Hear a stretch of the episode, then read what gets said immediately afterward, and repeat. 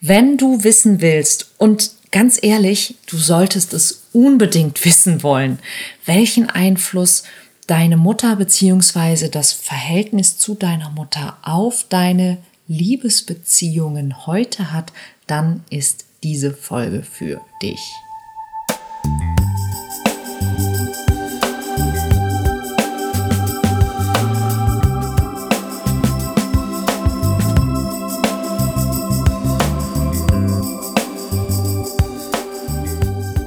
Kontaktvoll, der Podcast fürs Herz.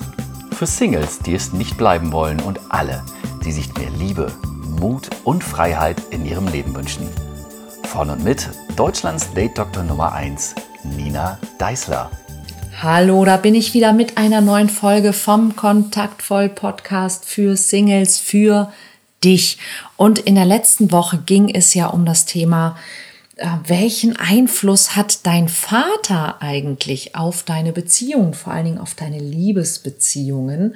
Und ich habe ganz nette Post von euch bekommen, von vielen Zuhörerinnen und auch sogar Zuhörern ähm, mit überwiegend sehr positiven Kommentaren. Darüber habe ich mich sehr gefreut. Und ich habe ja gefragt, möchtet ihr mehr darüber wissen?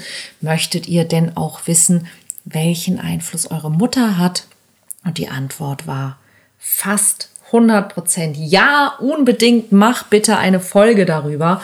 Und es sind genau diese Dinge, die ich so spannend finde, denn ähm, für mich, die ich ja seit fast 20 Jahren mit diesem Thema arbeite, sind häufig Zusammenhänge sehr klar. Und ich vergesse dann manchmal, dass sie eben nicht für jeden so eindeutig und so klar sind. Und deshalb sprechen wir diese Woche über was hat deine Mutter mit deinen Liebesbeziehungen zu tun? Und ich fange mal folgendermaßen an. Ähm, grundsätzlich entscheidend für unsere Beurteilung des ja eigentlich etwas abstrakten Begriffes Liebe ist, was wir von unseren Eltern darüber gelernt haben unsere Beziehung zum Vater und zur Mutter grundsätzlich und vor allen Dingen auch eben deren Beziehung zueinander. Das sind ja unsere ersten und stärksten Modelle und damit Prägungen für alles, was in unserem späteren Leben dann mit Liebe zu tun hat. Ja, wir lernen, ah, das muss Liebe sein, ja, so wie sie sich zueinander, miteinander verhalten und so wie sie sich eben uns gegenüber verhalten. Und so kann auch zum Beispiel ein Mensch, der vielleicht gar nicht so sehr unser Typ ist, durch bestimmte Verhaltensweisen oder seine generelle Art irgendwas in uns berühren, das bei uns ein Gefühl von Verliebtheit auslöst. Spoiler-Alarm, das muss nicht immer etwas Positives sein, es muss aber auch nicht immer etwas Negatives sein. Und Warum das so ist, obwohl wir doch im Laufe unseres Lebens hunderte oder vielleicht sogar tausende Frauen, Männer und auch Paare kennenlernen, hat mit der Prägung zu tun. In den ersten Lebensjahren ist ja unser Gehirn quasi fast leer. Und wir lernen eben nicht nur laufen, essen, sprechen und Toilette benutzen von den Großen, sondern eben auch sowas wie die Prinzipien des zwischenmenschlichen Miteinanders, möchte ich es mal nennen. Das heißt, wir schauen uns Dinge ab bei unseren Eltern, bei unseren Müttern, bei unseren Vätern, übrigens auch bei unseren Geschwistern. Darüber mache ich, glaube ich, nächste Woche noch eine Folge. Nicht jedes Verhalten, und das ist ganz wichtig, nicht jedes Verhalten, nicht jede Vorliebe und auch nicht jede Gefühlslage ist von der Kindheit beeinflusst. Aber diese frühen Erfahrungen prägen uns eben ganz schön. Das ist, weil in diesen ersten Lebensjahren eben ganz viele sogenannte synaptische Verschaltungen oder ähm, Synapsenverbindungen gebildet werden und die wirken wieder wie so ein bisschen so eine Brille.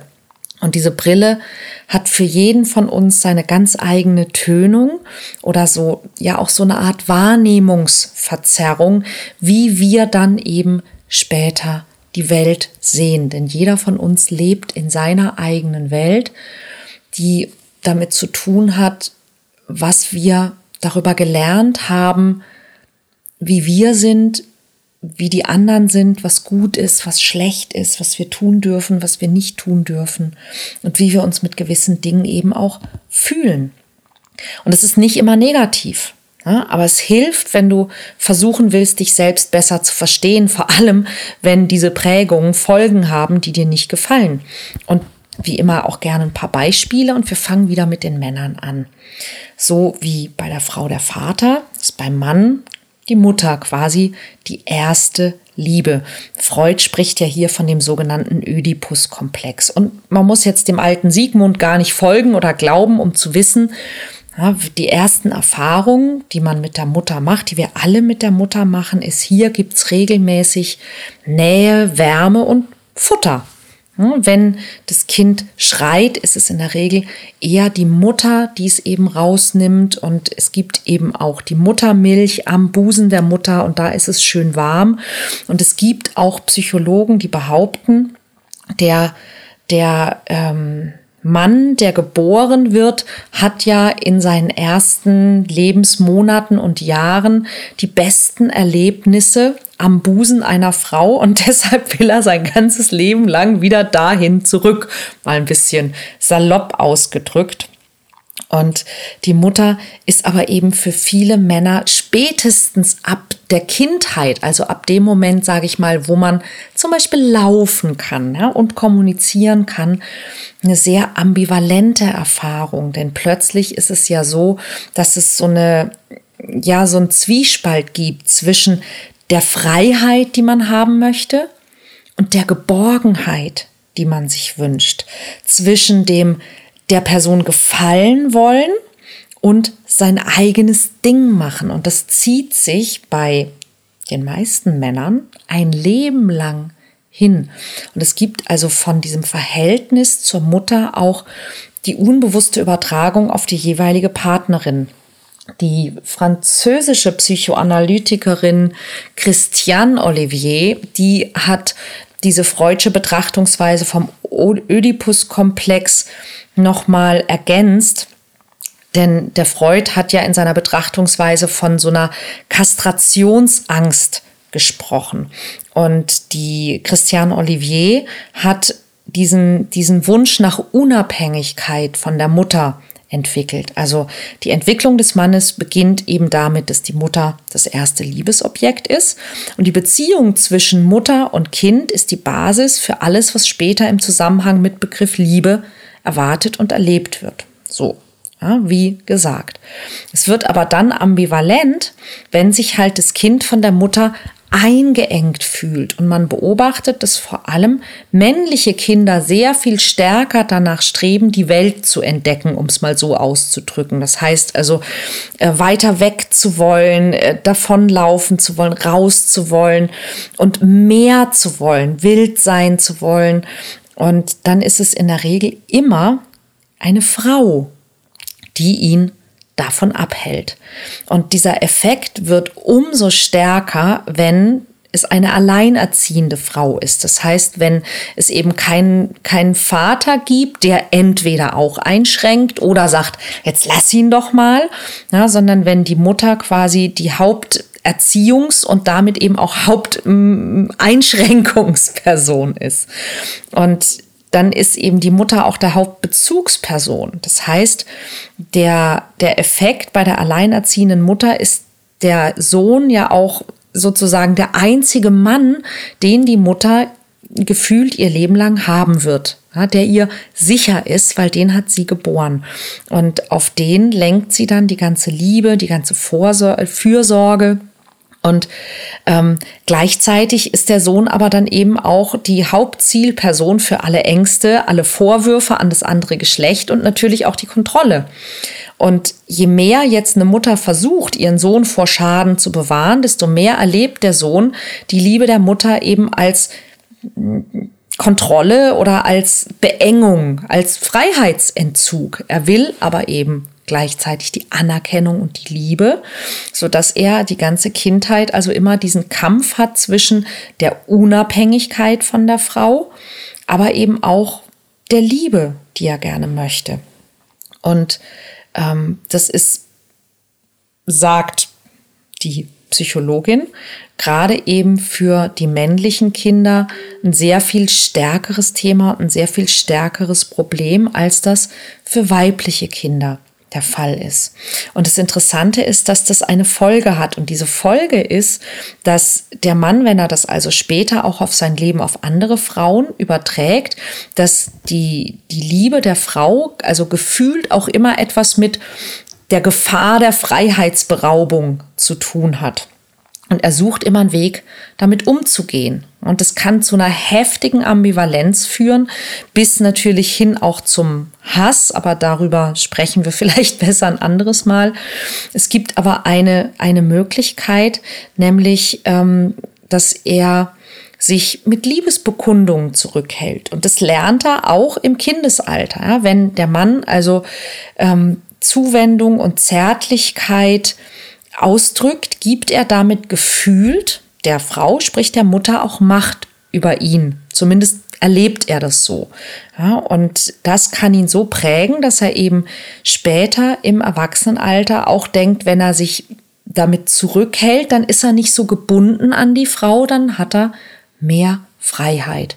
Je stärker im späteren Erwachsenenleben dann der Wunsch der Frau ist, den Mann zu binden und zu kontrollieren, desto mehr wird der jeweilige Mann natürlich versuchen, sich die Freiheit zu erhalten, ja, der Kontrolle zu entgehen, sich die Freiheit zu sichern, äh, zum Beispiel eben indem er schweigt, indem er sich nicht committet und so weiter. Ja, je mehr sich die Frau quasi gefühlt von ihm abhängig macht, desto mehr treibt ihn das in die Flucht, weil es ihn möglicherweise an etwas erinnert, das er schon kennt und damals schon, ja, nicht mochte. Die Mutter hat auch einen großen Einfluss, kann einen sehr großen Einfluss haben auf die Identifikation als, als Mann und als männlich.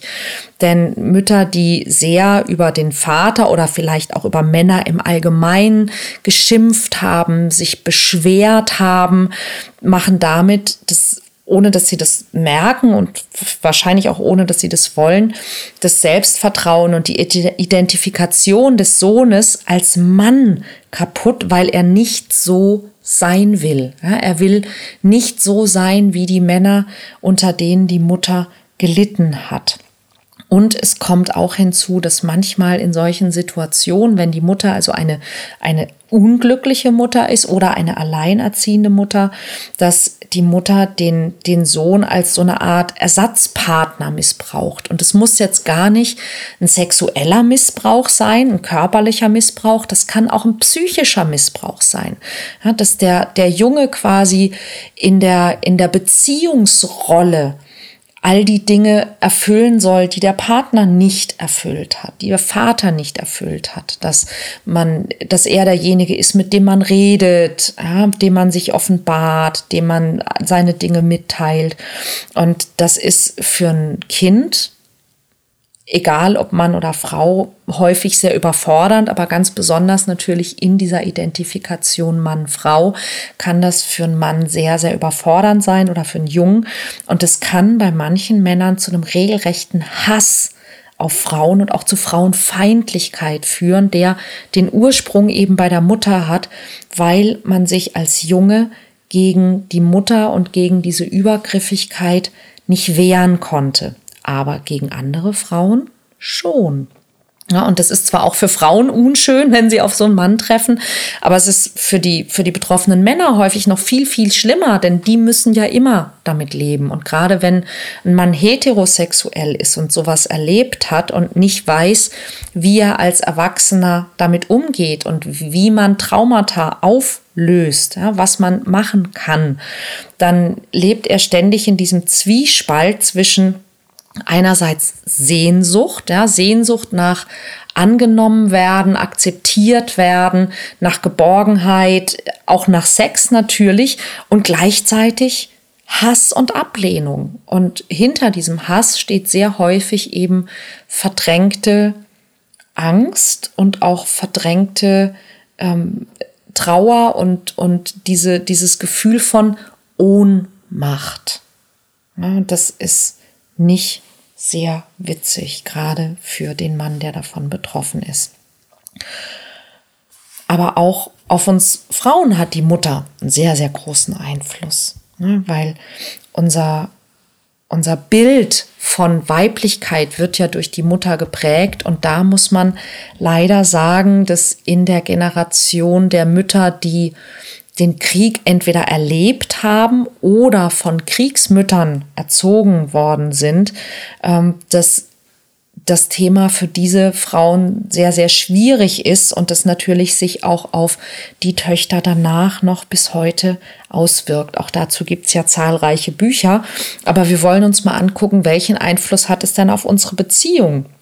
Und da gibt's die eine Sache, die uns in Schwierigkeiten bringt, nämlich das, das Leben, das wir heute führen na, und unser Wunsch nach zum Beispiel Selbstverwirklichung und oder Karriere und dabei eben ja mobil und aktiv und so weiter zu sein. Das passt häufig nicht zusammen mit dem Bild, das wir nach wie vor von Beziehung und Familie vermittelt bekommen haben in unserer Kindheit und das häufig von der Mutter geprägt wurde. Also entweder zum Beispiel diese traditionell klassische Rollenverteilung, ja, mit der Mutter, die dann eben auch zu Hause geblieben ist, äh, sich mit der Mutterrolle identifiziert hat.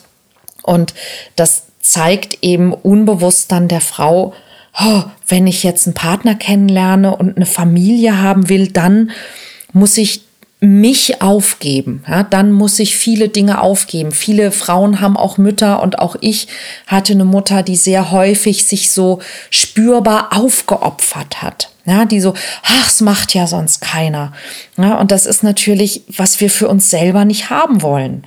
Oder das andere ist dieses, die kaputte Familie. Und die kaputte Familie ist häufig entstanden dadurch, dass die Eltern selber mit diesen Rollenvorbildern nicht mehr klarkamen, dem nicht mehr gerecht werden konnten und dass sie dann aber häufig, weil sie es auch nicht besser wussten, den jeweils anderen Partner dafür verantwortlich gemacht haben. Ja, dass der, der, der Mann zum Beispiel eben fürs Unglück verantwortlich ist. Ja, das ist ja auch das, was dann die Männer so, so beeinflusst in ihrem Mannsein, aber es beeinflusst natürlich auch die Beziehung von uns Frauen.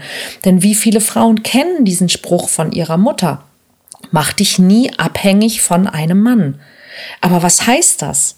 Ja, das heißt, ähm, dass es der Mutter in irgendeiner Form schlecht ging, weil sie sich abhängig gemacht oder weil sie sich abhängig gefühlt hat. Was aber häufig dahinter steckte, ist doch, dass die Mutter lieber den Partner, den Mann, den Vater verantwortlich gemacht hat dafür, dass es ihr schlecht geht, als zu gucken, wo ist denn meine Verantwortung? Wo ist denn mein Einfluss auf die Situation?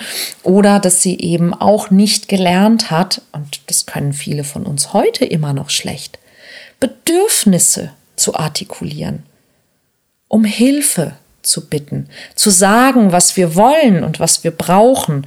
Und das, was dahinter häufig steht, ist, dass die, die Mütter, gerade eben diese Kriegsmütter, als Kind als, als Kinder heftige Traumata erlitten haben, dass sie häufig den Kontakt zu ihren Gefühlen dadurch verloren haben. Und eine ganz häufige Folge davon ist so eine, so eine Härte gepaart mit so einer Strebsamkeit, ja, so was erreichen wollen. Und dann dieser Rat an die Tochter. Erstens, Kind, mach was aus dir. Und zweitens, mach dich nie abhängig von einem Mann. Was eigentlich gut gemeint war, aber natürlich für die Tochter, was heißt es als Fazit? Ja?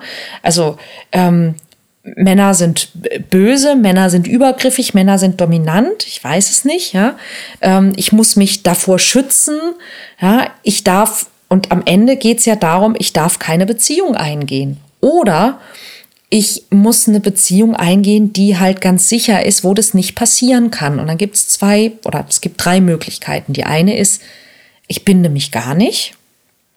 Die zweite ist, ich verliebe mich in Männer, die sich selber nicht binden wollen, also entweder in bindungsunwillige Männer oder in Männer, die schon eben gebunden sind, sprich ich verliebe mich in verheiratete Männer, die nur eine Affäre suchen.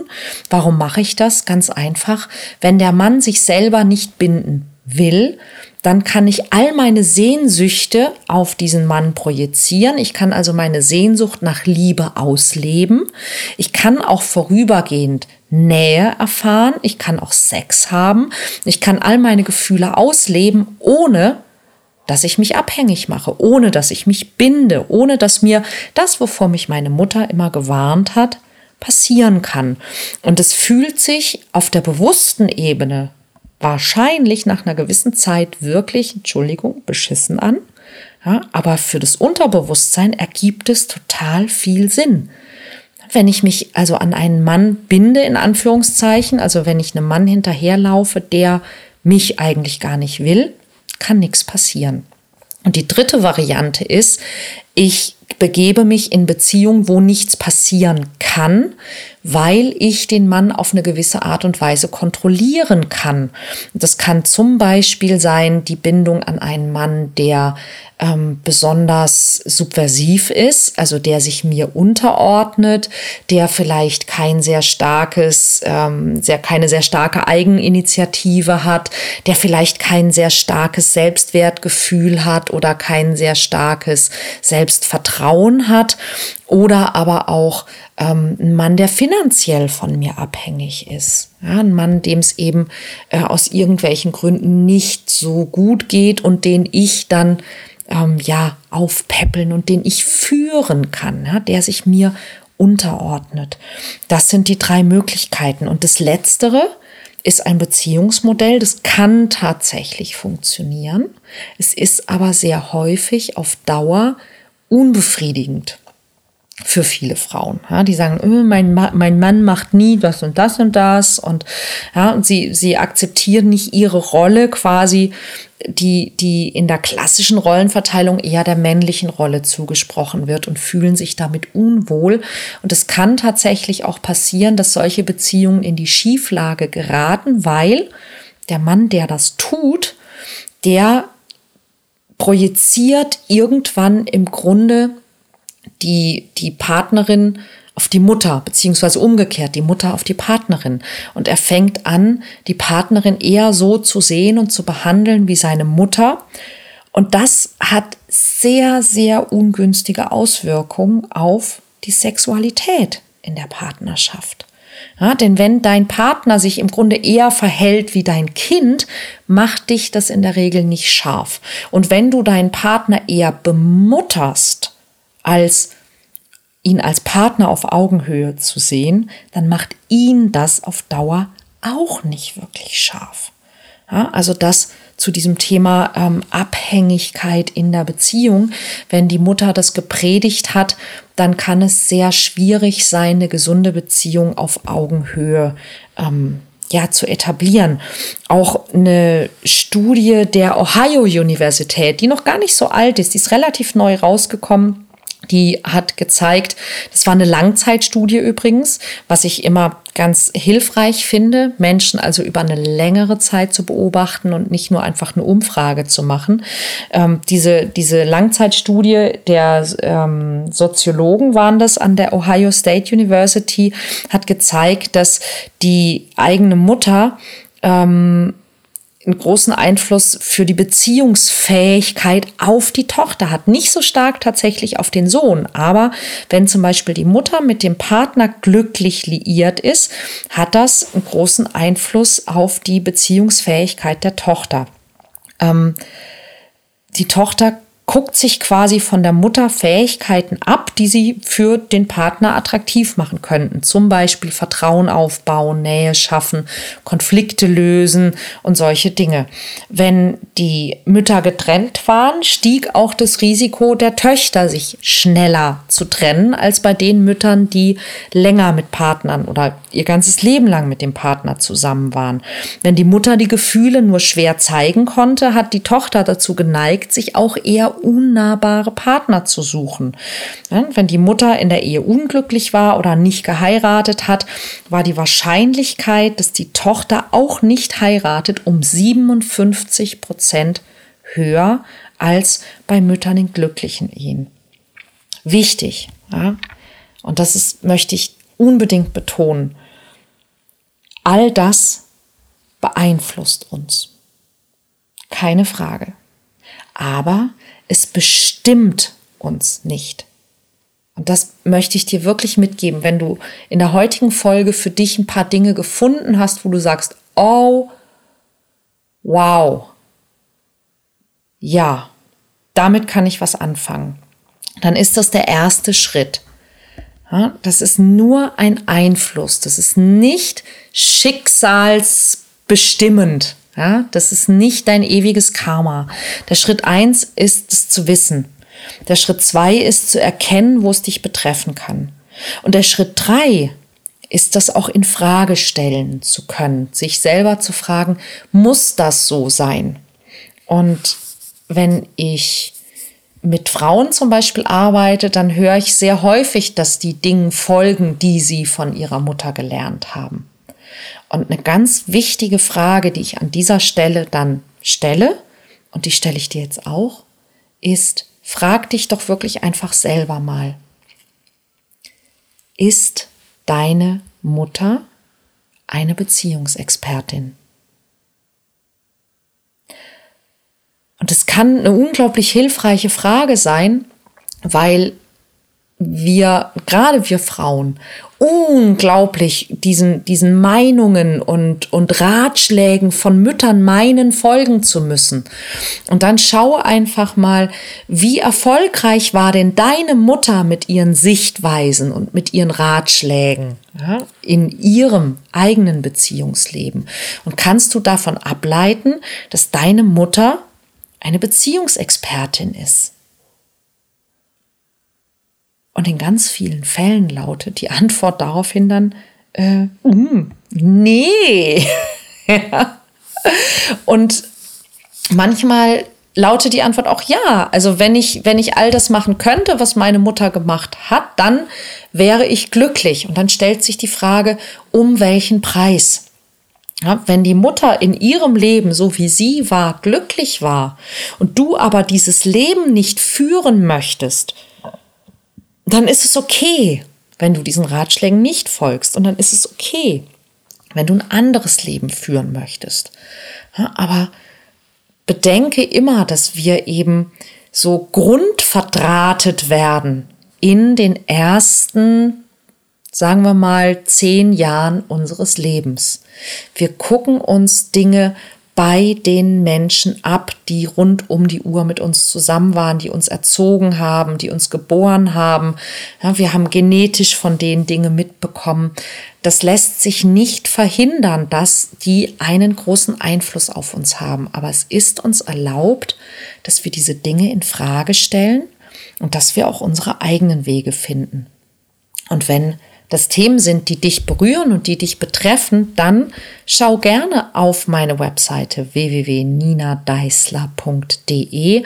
Da gibt's den Punkt Coaching und da gibt es vielleicht auch in deiner Nähe einen von mir ausgebildeten Coach oder eine von mir ausgebildete Coachin, mit der du über dieses Thema sprechen kannst, die dir helfen kann, wenn du dort etwas hast, das du gerne klarer sehen und auch positiv verändern möchtest. Oder schau mal in unseren Kalender beziehungsweise auf meine Workshops.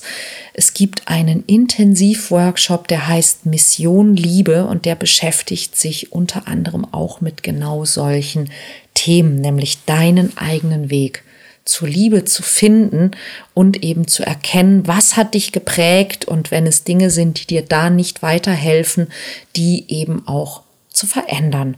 Ich hoffe, dass diese Folge dich ja in irgendeiner Form erhält oder inspiriert, vielleicht sogar motiviert hat und ich würde mich sehr freuen, wenn du sie teilst auf Facebook oder in deiner Instagram Story oder wo immer du möchtest, bei Pinterest, äh, hier auf YouTube zum Beispiel kann man sie auch teilen und ähm, möglichst viele Menschen damit erreichen kannst, die das möglicherweise auch hören sollten. Oder wenn du mir eine freundliche Rezension geben möchtest oder eine Bewertung, das wäre richtig toll. Und wie versprochen, es gibt auch einen Einfluss, den deine Geschwister auf dich haben. Und darüber erzähle ich dir dann nächste Woche etwas. Bis dann.